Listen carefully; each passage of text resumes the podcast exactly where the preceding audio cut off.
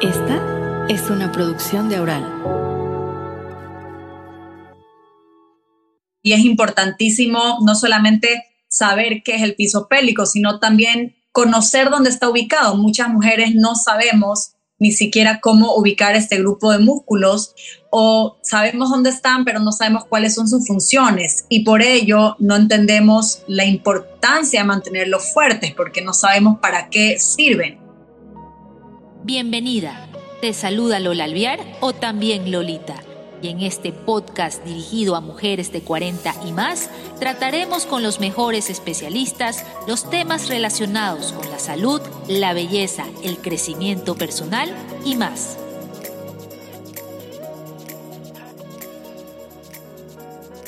Una de cada cuatro mujeres sufre de incontinencia urinaria a partir de los 35 años. Esta tasa de prevalecencia aumenta con la edad, llegando a alcanzar hasta un 69% de la población femenina, según estimaciones de la OMS. Incluso estas cifras serían mayores, ya que el 50% de quienes tienen este problema lo padece en silencio. La incontinencia urinaria es uno de los síntomas asociados con el debilitamiento del piso pélvico, pero no es el único. ¿Cómo fortalecer el piso pélvico? Ese es el tema que trataremos en este episodio de También Lolita con Natalie Ceballos, fisioterapeuta especializada en rehabilitación del piso pélvico. Hola Natalie, gracias por estar aquí. Hola Lola, muchas gracias por la invitación. Bien, vamos a empezar por lo básico, lo que no podemos dar por sentado que todas conocen. ¿Qué es el piso pélvico? ¿Dónde está localizado? ¿Cuál es su función, Natalie? Bueno, el piso pélvico, o también como le dicen suelo pélvico o periné, es un conjunto de músculos y de tejidos conectivos que tanto los hombres como las mujeres tenemos. No es algo solamente de las mujeres. Los hombres también tienen piso pélvico.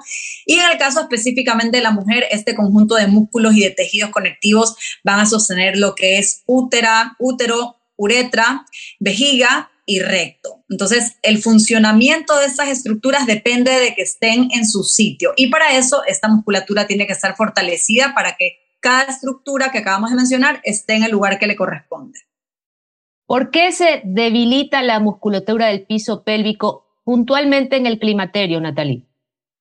Tiene mucho que ver la pérdida que se produce a nivel de estrógenos, progesterona, el colágeno, todas estas hormonas que empiezan a decaer su producción durante la premenopausia y que por supuesto tienen un efecto directo con los músculos, tendones, ligamentos de todo el cuerpo y específicamente en este caso pues del piso pélvico que se ve directamente afectado, más aún cuando en el caso de las mujeres han sido mujeres multíparas que han tenido eh, partos vaginales o que simplemente hayan pasado por un proceso de gestación y de repente hayan tenido una cesárea después, pero igual ese piso pélvico durante su edad reproductiva se distendió, se debilitó, a veces se recuperó, muchas otras veces no se recuperó después, pero que luego en la etapa de la premenopausia ya empieza a tener sus primeros síntomas y signos de deterioro y tiene mucho que ver la parte hormonal, por supuesto, pero también el bajo tono muscular eh, que hay por esta pérdida de producción de hormonas que es súper importante para la hipertonía, para que las estructuras estén en su sitio, que tengan un buen tono muscular, que estén donde tienen que estar. Entonces se debilitan también por la misma pérdida de producción de estas hormonas. Se habla mucho de la osteoporosis en esta etapa, pero no se habla tanto de lo que pasa también en el deterioro de estas hormonas y el efecto sobre el piso pélvico. Y conversábamos antes de la entrevista que pues eh, además de estos cambios hormonales que afectan eh, esta zona, el tema de los, como decías tú, de los embarazos y los partos, que quizás a las mujeres que ahorita eh, están en sus cuarenta y pico, cincuenta, en el momento que fueron madres no tuvieron la suficiente información, no se acostumbraba quizás hablar tanto de la importancia de fortalecer el piso pélvico luego de haber tenido a sus hijos. Entonces quizás eh, lo que prevalecía ahí era pensar en ponerse en forma, en forma física, estéticamente verse bien, pero no había una buena información a cuanto también tengo que volver a fortalecer esta musculatura, la del piso pélvico.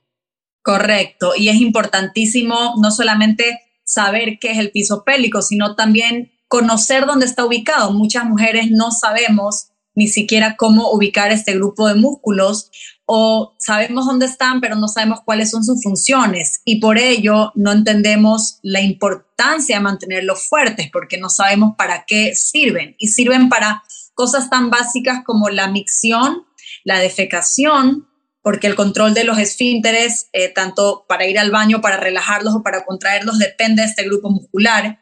También la función sexual se ve directamente em, afectada por este grupo muscular cuando está debilitado la función reproductiva en caso de mujeres que están en la fase reproductiva, en el momento del parto, para la expulsión, y también eh, la última función que tienen estos grupos musculares, que es la función de sostén, que es la que hablamos principalmente, que era mantener a todas estas estructuras, útero, uretra, vejiga y recto, en el caso de la mujer, en su sitio, ¿no? Que estén donde tienen que estar, que no estén más abajo eh, o a veces hay hipertonía también, que están demasiado rígidos, muy tensos estos músculos y tampoco es, es, lo correcto. O sea, tiene que haber un tono muscular neutro, ni muy fuerte ni muy debilitado.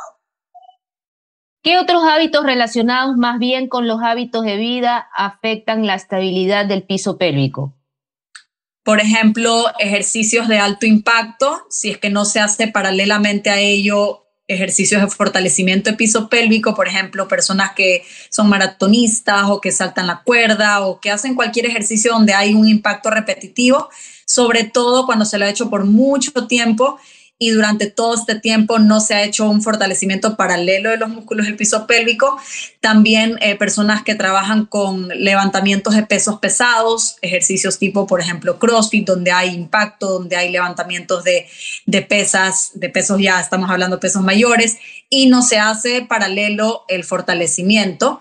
Y también el estreñimiento, por ejemplo, personas que sufren de constipación, eh, porque obviamente el pujo constante, eh, cada vez que tenemos estos episodios de estreñimiento, pues es un aumento de presión hacia la cavidad pélvica, ¿no? Entonces también esto debilita eh, el piso pélvico, el estreñimiento. Las malas posturas, por ejemplo, personas que están trabajando mucho tiempo sentadas o de pie, con, no con una postura erguida, sino jorobadas, como normalmente se dice, esto hace que el abdomen se distienda y por ende, por gravedad, cuando el abdomen está debilitado, pues también va el peso y todo hacia el piso pélvico. Entonces, eh, tiene que ver mucho con la higiene postural también, ¿no? Como cómo es tu postura durante el día, eh, que sepa gestionar las presiones al estornudar, al reírte, al toser, al tener una carcajada, ¿no? Que tu abdomen, tu musculatura abdominal, que trabaja en equipo, en sinergia con los músculos del piso pélvico, estén competentes, que sepan cómo gestionar estos aumentos de presión en el día a día para que no recaiga entonces hacia el piso pélvico esa fuerza. Oye, y leía que también el uso de tacones impacta negativamente Sí, tiene, que ver con el cambio de la postura. O sea, la biomecánica de la mujer cuando está con tacos altos todo el día se ve alterada. Entonces, la higiene postural es muy importante para el piso pélvico, ¿no? La postura durante el día. Bien. Ahora, tú hablabas eh, de una conexión con el abdomen y tenía una pregunta en torno a ello. Estamos hablando aquí de la diástasis abdominal, ¿verdad? ¿Qué es la diástasis abdominal y cómo está relacionada con el debilitamiento del piso pélvico? Bueno, la diástasis abdominal, en el caso de las mujeres específicamente vamos a hablar, aunque es una lesión que también la pueden padecer los hombres, está normalmente relacionada con el embarazo. Sin embargo, eh, es una alteración en el tejido conectivo que mantiene unidos los músculos rectos abdominales, que son los músculos, los de los cuadritos, los más superficiales, y esta lesión se puede dar sea por un aumento excesivo de peso, que puede ser un embarazo, como puede ser que simplemente subí 40 libras porque no me alimenté bien, o también personas que hacen demasiados abdominales y lesionan, rompen este tejido conectivo que mantiene unidos los músculos y se provoca la diástasis. Diástasis significa separación de dos estructuras, en este caso se separan los músculos rectos abdominales y se rompe el tejido que los conecta en el medio. ¿Qué tiene que ver esto con el piso pélvico? Que si hablamos de que nuestra musculatura abdominal es como un corset, como una faja que mantiene a tu columna erguida y mantiene tu columna protegida y sus órganos pélvicos también en su sitio.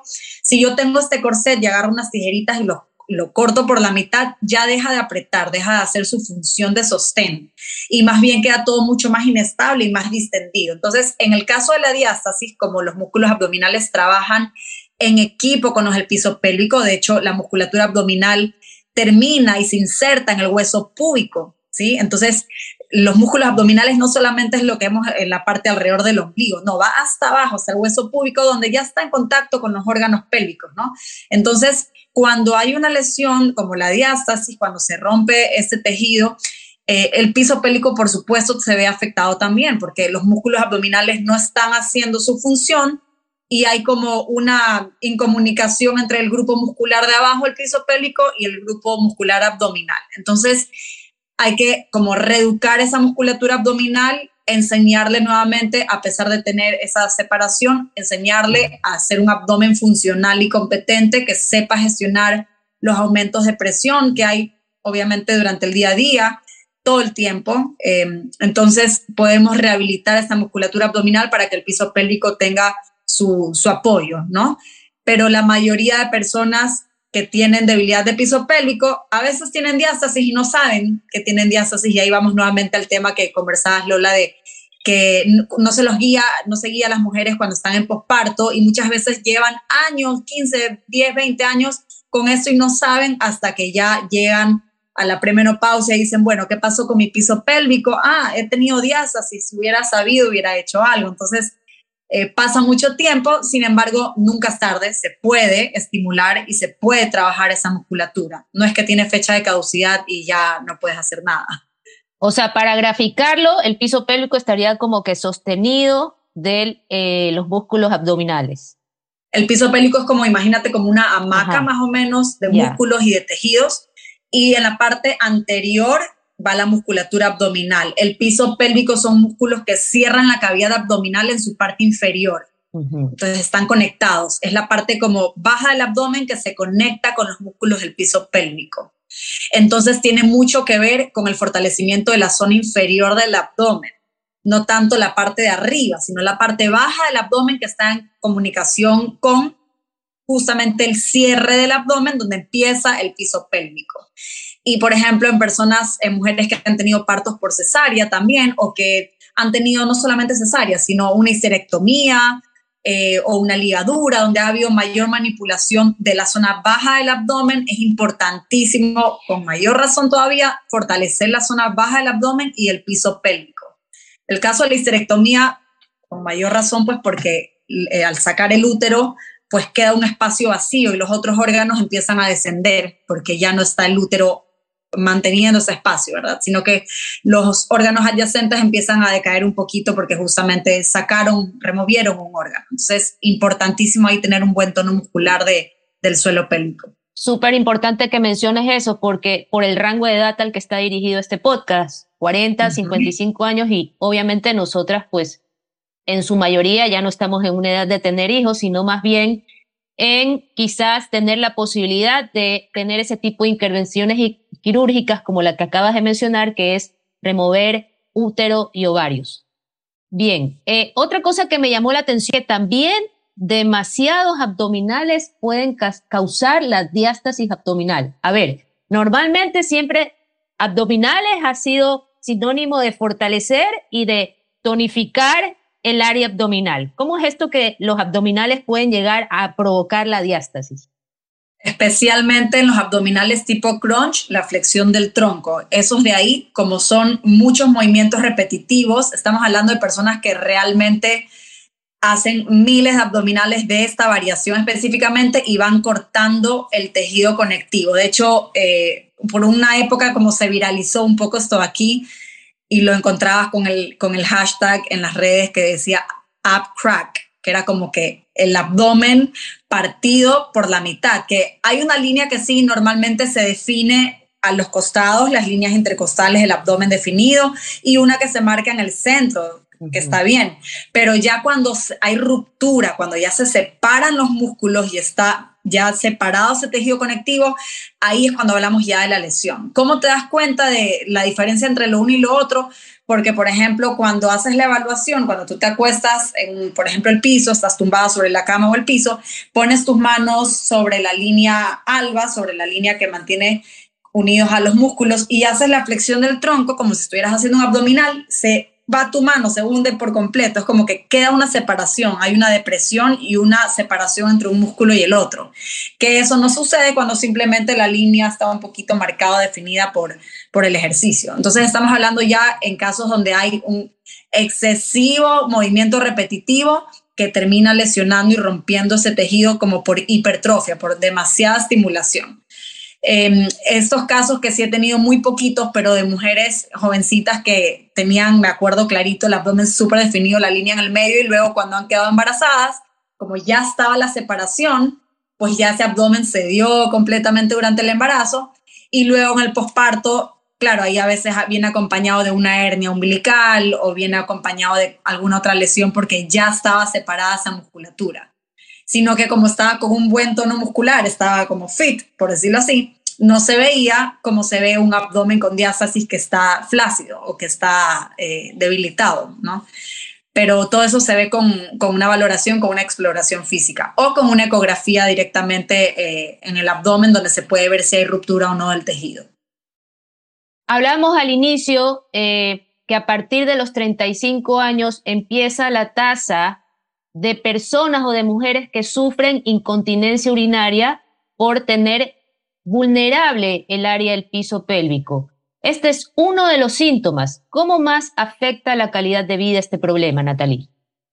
Bueno, muchas veces la, mujer, vamos a hablar específicamente de las mujeres, se aíslan eh, socialmente. Estamos hablando de incontinencias de diferentes tipos. Está la incontinencia urinaria esfuerzo, que es la que estabas comentando de un estornudo y se escapó o hizo un ejercicio con un salto y se escapó, pero también hay otros tipos de incontinencia, por ejemplo la urgencia miccional, que es cuando quieres ir al baño cada dos segundos, eh, parecido más o menos lo que uno siente cuando hay una infección en las vías urinarias, ¿no? Como este deseo urgente de ir al baño a cada rato y vas al baño y ¿qué pasa? Los músculos no tienen la fuerza para terminar de vaciar completamente la vejiga, sino que solo haces un poquito y luego al ratito necesitas hacer otro poquito más porque vas como vaciando por partes.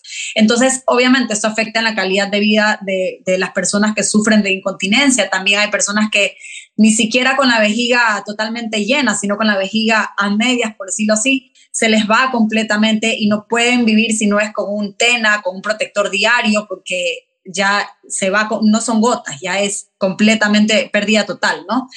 Eh, entonces sí, esto afecta emocionalmente eh, a las personas muchísimo, más que nada que es un tema súper tabú, eh, no se habla tanto, ahora me parece que se habla mucho más, pero igual sigue siendo tabú y no te das cuenta que son muchas hasta que por ahí lo comentas con alguien y cinco personas te empiezan a decir yo también, yo también, yo también. Pero es como algo que se vive mucho en silencio y tiene que ver también con esta como desinformación en la cadena de profesionales que son los encargados de justamente guiar a las mujeres de que es común pero que no es normal, que es algo patológico y que se lo puede tratar, ¿no? Este, hay un montón de, de formas, no solamente con ejercicio, sino eh, aparatos, eh, electroestimulación, bueno, ya lo conversaremos más adelante, pero sí, hay, hay muchas opciones y profesionales especializados en esta área que pueden ayudar a las personas para mejorar su calidad de vida. Eventualmente, pues todos llegaremos al, deterioro, deterioro de nuestro cuerpo de cierto grado, pero lo que queremos es tratar de aplazar, de aplazar lo más que podamos eh, y más bien prevenir y no tener que llegar a, a estas instancias antes de, de, la edad, pues está bien si llega a los 70, pero no a los 45, ¿no? Pensamos muchas veces que este tema de la incontinencia urinaria, porque nadie lo habla, es un tema de la tercera edad, ¿no? Incluso, por ejemplo, en las publicidades de los, los, no quiero decir la palabra pañal, pero sí, o de las toallas eh, para la ropa íntima destinadas a estos problemas, pues vemos personas de la tercera edad, cuando es un problema que ya se empieza a presentar quizás en la mediana edad. Hay otro tema también, eh, los prolapsos, es decir, cuando el útero desciende. ¿Está relacionado esto con el piso pélvico? 100% y no solamente es el descenso del útero, puede ser el descenso de la vejiga, el descenso del recto. Hay diferentes tipos de prolapsos y dentro de cada prolapso de cada órgano que tiene su nombre, ¿no? Eh, hay diferentes grados, ¿no? Entonces puede ser eh, un cistocele, un prolapso, por ejemplo, de la vejiga, grado 1 o grado 2. Y según el grado se puede ver si es que se trabaja con ejercicio o si ya es un grado 3 y necesita cirugía. Eso, por supuesto, lo ve este, la persona, el doctor especializado, ¿no? En cada, en cada área y él va a ser el que recomienda el tratamiento adecuado, pero muchas veces pensamos que, que, es ya quirúrgico y no, es importante reconocer en qué grado está según los síntomas, signos y con una ecografía, por supuesto, ver para ver si se puede revertir con ejercicio, con fortalecimiento o si ya es un tema quirúrgico o si puede, se puede aplazar la cirugía pues 10 años más y con ejercicio mantenerlo, frenarlo por el momento. ¿Cómo influye en la sexualidad este problema, el problema del debilitamiento del piso pélvico o no influye de ninguna manera? Claro que sí, por ejemplo, eh, tanto en hombres como mujeres, estamos hablando que para un orgasmo tiene que haber la contracción de los músculos pélvicos. Personas que tienen el piso pélvico debilitado les cuesta más llegar al clímax, les cuesta más llegar a un orgasmo porque no tienen la fuerza para hacer estas contracciones que el orgasmo implica. En caso de una hipertonía, de en cambio de tener demasiado rígida la musculatura em, del piso pélvico, es lo que se llama dispareunia, que es el dolor en las relaciones sexuales, pero porque no puede haber una penetración porque duele, porque está demasiado estrecha la pared eh, vaginal, todos estos músculos. Entonces, tanto el exceso de muy fortalecido como muy debilitado afecta directamente porque estos músculos, como mencionamos al comienzo, una de sus funciones del piso pélvico es justamente la función sexual, más allá de la parte de sostén de órganos, más allá de la parte reproductiva y de la contención para ir al baño, para defecar, para la micción, es la función sexual. Entonces eh, va directamente relacionado tanto en hombres como en mujeres. ¿Qué es lo que causa la hipertonía? Porque al principio hablamos de qué causa el debilitamiento. ¿Qué causa la hipertonía en el piso pélvico? Bueno, como cualquier grupo muscular de nuestro cuerpo, por ejemplo, la parte emocional influye mucho. Hay personas que cuando están muy tensas, están pasando por algún momento emocionalmente este, difícil, tensionan el cuello, por ejemplo, el trapecio. Otros la mandíbula y producen bruxismo hacia la cabeza. Otros, en mujeres, piso pélvico. Está directamente relacionado también con la parte emocional. Piso pélvico demasiado fortalecido, en este caso hablando de la parte como psicoemocional, de que sí, ah, está pasando algo y se pone tensa la parte baja de la musculatura y eso con masaje y otras técnicas se puede ayudar a relajar. En esos casos específicamente no se busca fortalecer, se busca relajar y por eso es importante el diagnóstico, ¿no? Eh, luego también eh, personas que usan mucho tacos, lo que hablábamos hace un momento.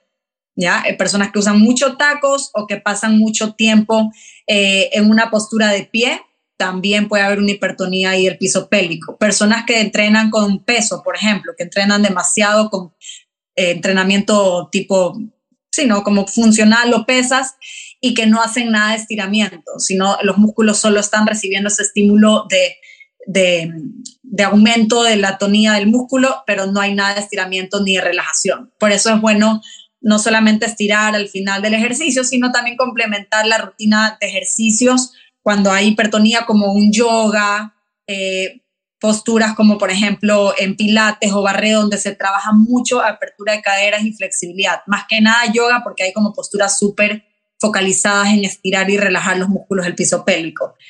Em, más allá de la terapia manual, pero sí, también muchísimo tiene que ver el tipo de entrenamiento que se hace.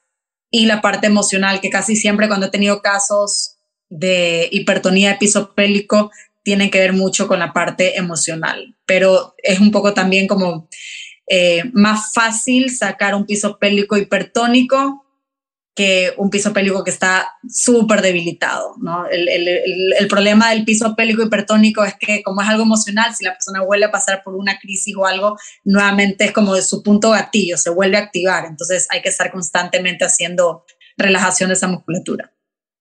Ahora sí, vamos al qué podemos hacer desde la fisioterapia y la rehabilitación física para fortalecer ese piso pélvico que está débil, vulnerable. Natalie, ¿qué podemos hacer? ¿Qué recomiendas tú?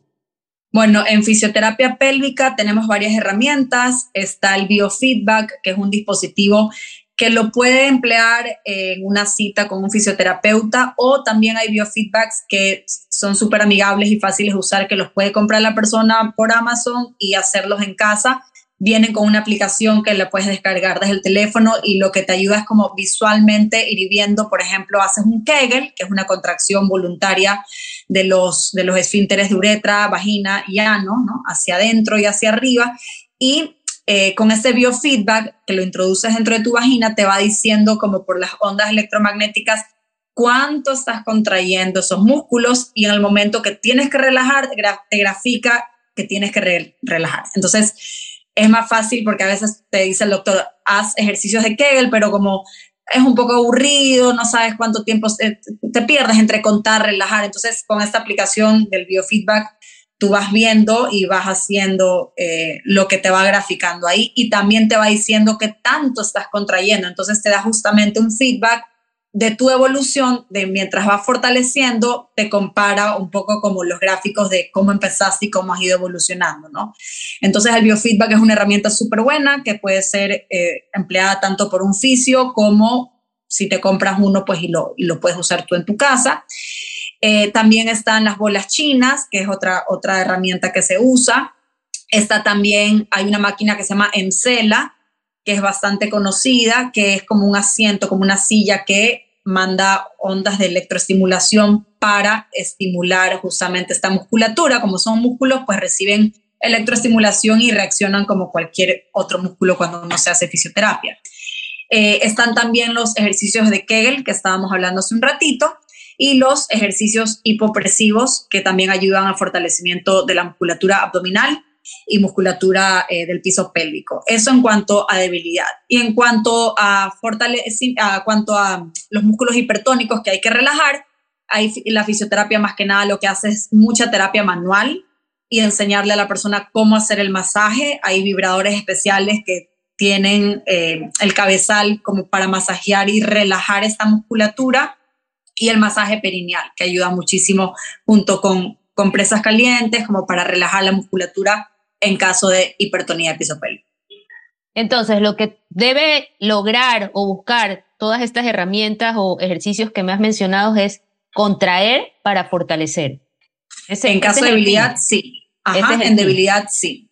Contraer, activar esa musculatura, tener conciencia de dónde está esa musculatura, para que cuando yo tosa, estornude o grite, haya un aumento de presión en la cavidad abdominopélvica, ya sea una respuesta como refleja automática de mi cuerpo de cerrar y elevar, y que no suceda que al toser se abre y todo cae, ¿no? sino más bien cierro y elevo.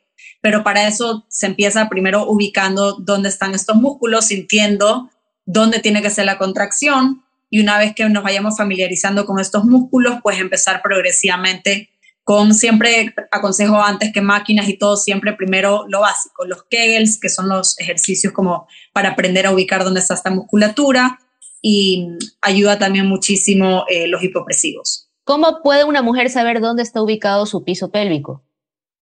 Bueno, una forma que no se recomienda en ese momento hacer los ejercicios, pero sí es una forma para ayudar a detectar, es cuando estás en el baño y vas a hacer pis. Entonces, en ese momento, cortar el chorrito, porque esa contracción de cortar el chorrito es justamente el cierre de los esfínteres, cierras vagina y obviamente también imaginar cerrar esfínter anal y eh, uretra, o sea, los tres orificios, cerrar y elevar, como si fuera un ascensor, vas gradualmente hacia arriba. Solo hacerlo para detectar dónde están estos músculos, pero no se aconseja ejercitarse durante la micción porque justamente entorpeces eh, el proceso y pueden quedarse residuos de orina y luego haber infecciones. Entonces solamente es como para detectar dónde tienen que estar. ¿Sí? Cerrar y elevar. Es muy importante pensar en elevar, porque esa acción de elevar ayuda también muchísimo a activar la musculatura baja del abdomen. Y tiene que ser progresiva. Esa ejecución que haces de suspender el chorro y contraer sería algo parecido a la ejecución del ejercicio de Kegel. Exacto, solo que sin hacerlo en el momento de la micción. Simplemente el Kegel es contraes los esfínteres, cierras y elevas. Y hay como este tip de pensar de que como si fuera un ascensor que vas de menos a más, como de un piso y contraes un poquito más cuando vas subiendo. Y luego es importante el periodo de mantener la contracción y luego relajar. Tiene que haber una relajación de intervalo, no, no es todo el tiempo en contracción, es contraigo progresivamente, sostengo una vez que llegué a, mi máximo nivel y luego relajo completamente. Y luego en mi periodo de relajación, entonces ahí viene la siguiente contracción, que a veces parece fácil, pero hay muchas personas que les cuesta relajar. Entonces relajo y luego inicio nuevamente. Entonces eh, los Kegel se hacen, por ejemplo, en ciclos de 10 repeticiones, pero cada repetición voy a intentar mantenerla 3 segundos y gradualmente voy a ir aumentando el tiempo. Voy a tratar de sostener la contracción 5 segundos y así hago mis 10 repeticiones, 5 segundos de contracción y luego 5 de relajación. Y así poco a poco hasta ir logrando mantener más tiempo la contracción y aumentar las repeticiones también. ¿Los hipopresivos en, en qué consisten? Son ejercicios de reeducación postural trabajan principalmente en la postura de la persona y como trabajan en la postura, por ende se activa la musculatura abdominopélvica. Una de las funciones de la musculatura abdominal es mantener la columna erguida. Entonces, no sirve de mucho que la persona, no sé si has visto los hipopresivos, pero es como lo más llamativo es ver cómo meten el abdomen, cómo pegan el ombligo de la columna.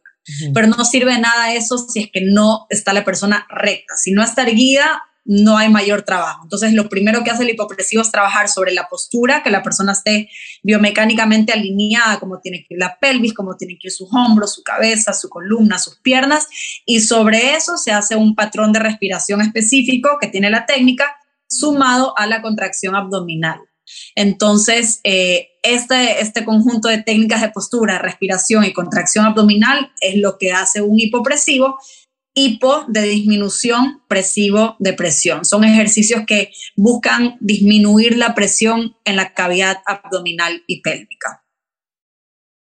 Estos ejercicios, Kegel, hipopresivos, ¿tú combinas ambos en la terapia o dependiendo del caso, eh, recomiendas a, tus pacientes hacer eh, Kegel o hipopresivos? ¿O combinas ambos? Dependiendo del caso. O sea, por ejemplo, hay personas que van a ser hipopresivos con un fin fitness, estético y simplemente van y se inscriben a la clase. Hay otras personas que en cambio sí me escriben, Natalie, quiero una cita de valoración y según lo que me veas, pues me dirás qué necesito. En esos casos es mucho mejor porque puedo evaluar a la paciente y puedo ver qué necesita. A veces le digo, tú ni siquiera necesitas hipopresivos, por ejemplo, tú necesitas otra cosa. Eh, pero en caso de que vaya con un fin no estético, sino con un fin terapéutico por el cual se quiere inscribir a las clases hipopresivos, le diría, bueno, dependiendo de lo que tú tengas, vemos si complementamos el Kegel con el hipopresivo o si complementamos los hipopresivos con ejercicios funcionales o con cualquier otra técnica que te va a apoyar según el objetivo de lo que vayamos a trabajar. Tú hablabas también de la, eh, esta silla que da electroestimulación. ¿Esto sería algo complementario a los ejercicios? Sí, la EMCELA eh, es una silla que ayuda muchísimo para trabajar en fortalecimiento de piso pélvico y puede hacerse paralelo. El ejercicio hipopresivo ayuda bastante, pero como siempre digo, mientras más fusiones como diferentes estímulos, es mucho mejor. Si solamente te quedas con una sola cosa, vas a mejorar, pero en algún momento te vas a estancar. Entonces, siempre es bueno como entrar con ejercicio, pero también entrar por ahí con una ayudita con electroestimulación que tampoco es bueno solo electroestimulación y máquinas, ni solamente ejercicio. O sea, lo bueno es fusionar eh, lo bueno de, las máquinas con lo bueno del ejercicio, fusionar las dos cosas como para optimizar eh, y buscar como el mejor resultado. Entonces, sí es un buen complemento la, la con los hipopresivos o la con el biofeedback, por ejemplo, y los Kegels, ¿no? Como tratar según lo que se quiera trabajar, según el diagnóstico, pero sí, recomiendo muchísimo. Aquí en Ecuador sí hay, sí hay lugares, no es muy conocido, creo que le falta más como promoción, más publicidad, pero sí hay algunos lugares donde tienen esta silla que justamente hacen rejuvenecimiento vaginal, eh, hacen este, ayuda para las mujeres, no solamente en posparto, sino mujeres en general que necesitan fortalecimiento. Leía también que existe la pelota vaginal o la esfera vaginal, que es un dispositivo que se introduce en la entrada de la vagina como si fuera un tampón y que también tiene esta función de tonificar. ¿Qué, qué nos puedes decir al respecto? Sí, sí es buena, es buena. Hay que ver también, o sea, no prescribir como en general, sino si es que tú necesitas eso, porque por ejemplo hay unas, eh, ahora hay un montón, hay una variedad, hay unas que tienen peso y tienen peso gradual. Entonces, empiezas con, es como si pusieras un tampón, pero tiene un poquito de peso y te recomiendan usarlo en el día a día. Por ejemplo, estás en tu casa haciendo tus cosas y lo tienes puesto para que tengas como esta actividad refleja de tu cerebro de mientras estás haciendo otras cosas mantener activado el piso pélvico.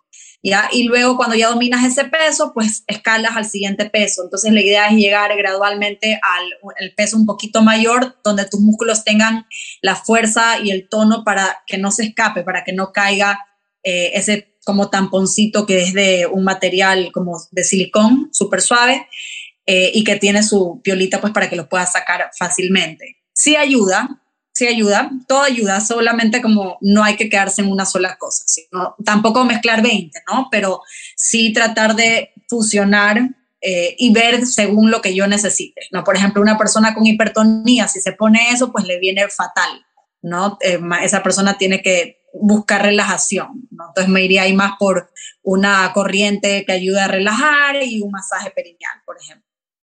¿Y las inyecciones de ácido hialurónico en la zona ¿Eso entra más en el campo de la medicina ginecológica o, está todavía en el área de la rehabilitación física?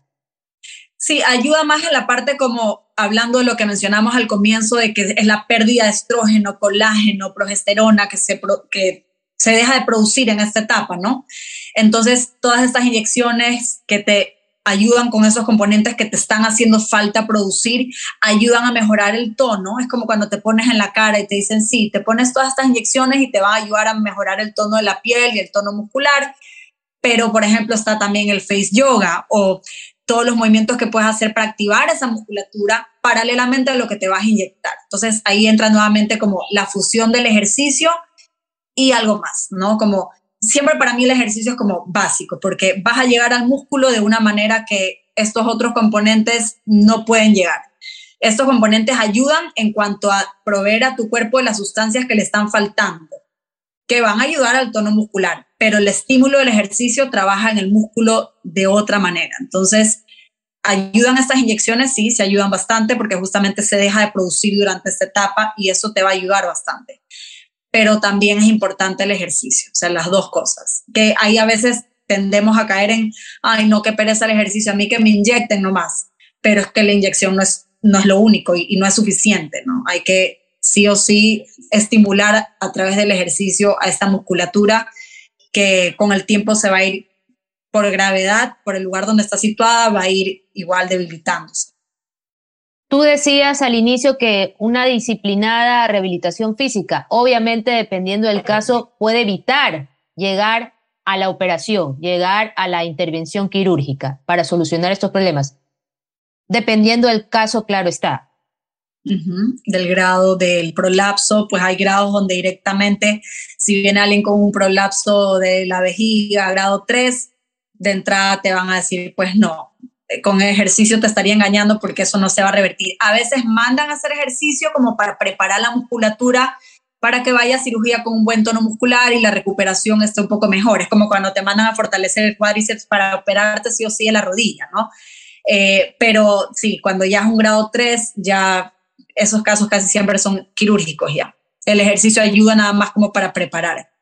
Sin embargo, si te operas, si tienes que operarte, igual parte de la rehabilitación o del postoperatorio y no, debería ser como hacer gimnasia periódicamente en la semana, mantener estos ejercicios de fortalecimiento de piso pélvico, porque yo sé de casos que operaron por descenso de vejiga, quedó ahí el procedimiento, no hicieron estos ejercicios de fortalecimiento y años después tres años después, no estoy hablando diez años después, de nuevo con el problema de la incontinencia urinaria. Y estoy hablando de mujeres de que están en sus 50. Sí, regresando al mismo ejemplo de la rodilla, es como que yo te opere los meniscos, que es otra cirugía también bastante común, y no haga la rehabilitación después. O sea, la cirugía lo que hace es como estructuralmente poner las cosas en su sitio, pero luego si no hay en la, en la, sea en la articulación, hablando de la rodilla, o sea en el piso pélvico, al nivel de los órganos que los recolocan, si no fortalezco la musculatura adyacente que tiene que dar estabilidad y soporte a la intervención que yo acabo de hacer, pues voy a terminar en dos, cinco, tres años en exactamente el mismo lugar, porque va a buscar descender nuevamente ese órgano. Entonces, la idea es siempre luego de una cirugía hacer la rehabilitación, que viene la parte de fortalecimiento. Siempre, sea cualquier parte del cuerpo que se opere, luego tiene que venir la rehabilitación con fortalecimiento. Y con esta recomendación llegamos al final de este episodio de También Lolita. Natalie, me contabas que eres mamá de mellizos y que estás embarazada. ¿Cuántos años tienes? Tengo 35 años, tengo mellizos de 6 años y ahorita embarazo del tercero, tercer bebé, 4 meses. Te cuento que eres la primera invitada menor de 40 años en el podcast. ¡Qué privilegio! Gracias. Gracias Natalie por acompañarnos y por guiarnos en este tema del que poco se habla, pero del que muchas padecen. Y gracias a las escuchantes de este podcast por estar aquí en este episodio. Nos volvemos a encontrar en 15 días. Chao, chao. Gracias por escuchar y recomendar este episodio de También Lolita, porque juntas construimos esta comunidad. Esta es una producción de Aural.